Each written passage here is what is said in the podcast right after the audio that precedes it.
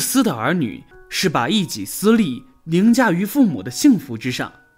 大家好，欢迎来到三味书屋，我是志恒，每天为您提供新内容，专注于各位中老年朋友的情感疏导、养生健康、心灵陪伴。您的到来是志恒最开心的事情。觉得文章不错，记得点赞或者评论。您的每次互动都是志恒越做越好的动力。今天和大家分享的故事是七十二岁刘大爷家的故事。发生在西安的一个住宅小区里，每天都能看见一位七十多岁的老大爷在小区里转悠，看别人下棋、打牌，和带孙子的老人在一起闲聊。有时一个人坐在凳子上打盹，都说老人太孤独了，要是能找个伴就好了。之前志恒也说过，关于人到晚年有个知冷知热的老伴儿有多么重要。可是被子女想尽办法阻止这件事，竟然是因为这个，看完让人忍不住怒火中烧。接下来分享给大家。看的过程中，你有什么自己独特的感悟和看法？欢迎下方评论区留言，我会挑出精品留言置顶鼓励哦。同时，别忘了点击订阅按钮，志恒非常需要您的鼓励和支持。独居的老人总不想给儿女添麻烦。七十二岁的刘大爷，老伴儿去世已经三年多了。老人有两儿一女，都已成家立业。老人平时一个人生活，儿女们上班忙，都是抽空回家看看就走了。好在老人身体好，生活起居有规律，把自己的日子打理得也很好。一次老人感冒了，自己买药吃了也不管用。等女儿回家后，才发现，赶紧带老人去医院看病，才避免了一次更大的事故。事后，女儿觉得让父亲一个人生活不放心，就想给父亲找个伴儿，这样老人晚年有个依靠，生活上也能得到更好的照顾，也可以减轻做儿女的负担。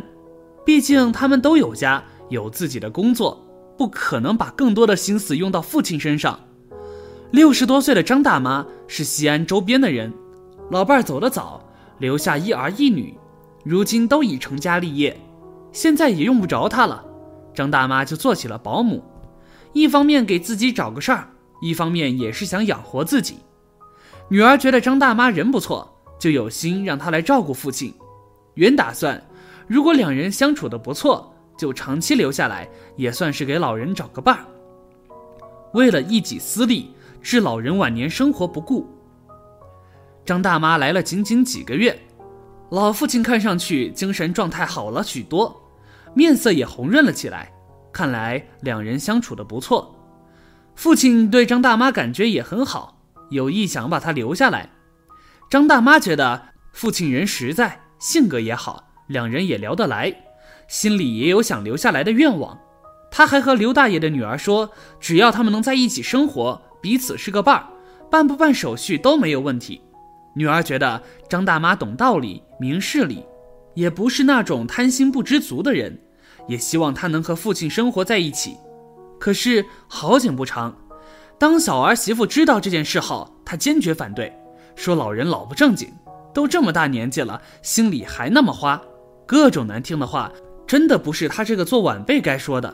不仅如此，小儿媳妇还经常到老爷子所在的小区里，逢人就说老人老糊涂了。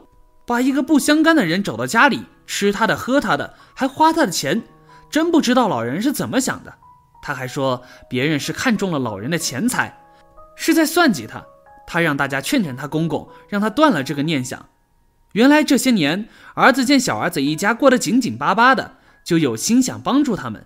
他经常拿着自己的退休工资资助小儿子一家，不管小儿子一家遇到什么事，只要张口，老人都会给他们掏钱。看来也是拿习惯了，眼看既得利益受到影响，立马就跳出来反对。如今老人为了自己晚年的幸福，想要找个知冷知热的人陪他度过余生。按理，老人这个想法一点都没错，错就错在老人要是找了老伴，自然就不会有更多的钱给小儿子他们了。小儿媳妇的小算盘打得太精了，为了得到更多的利益，全然不顾老人晚年生活过得好不好。理解老人，体谅老人，才是对他们最大的孝顺。刘大爷一个要强了一辈子的老人，哪里受得了这种闲言碎语？他狠心让张大妈走了。刘大爷嘴上不说，可明眼人一看就知道，老人比以前更孤独、更寂寞了。整个人看上去一下子苍老了许多。女儿心疼老爹，隔三差五回家帮老人收拾房间、打扫卫生。可是毕竟都有自己的家庭，总有顾不上的时候。如今老人孤孤单单一个人生活，家里冷冷清清，连个说话的人都没有，看得人心里不是滋味儿。其实老人也有情感需求，特别是在子女忙于事业、无暇顾及他们时，他们有权寻找自己的情感依托。做子女的唯有成全和祝福，才是对老人最大的关怀和体谅。反倒是有些子女怕老人再婚后财产受到影响。就百般阻挠，致使老人只能被动接受儿女的安排，最终只能让老人的晚年更加孤独无助。人老了，别无他求，只要身边有一个知冷知热、时常陪伴在身边的人就足矣。夜里醒来，有人能和你说几句话；生病时，有人能给你端汤送水；绊倒时，有人能把你扶起来，及时送到医院。说白了，就是一个生活的伴儿，不至于让老人孤孤单单的面对漫长的黑夜。可是做晚辈的，凭着一己私利，完全不体谅老人的苦衷，反倒还恶语相加，完全不顾老人的感受。这样的晚辈，往浅里说是自私自利，往深里说是图财害命，失去了做人最基本的同理心。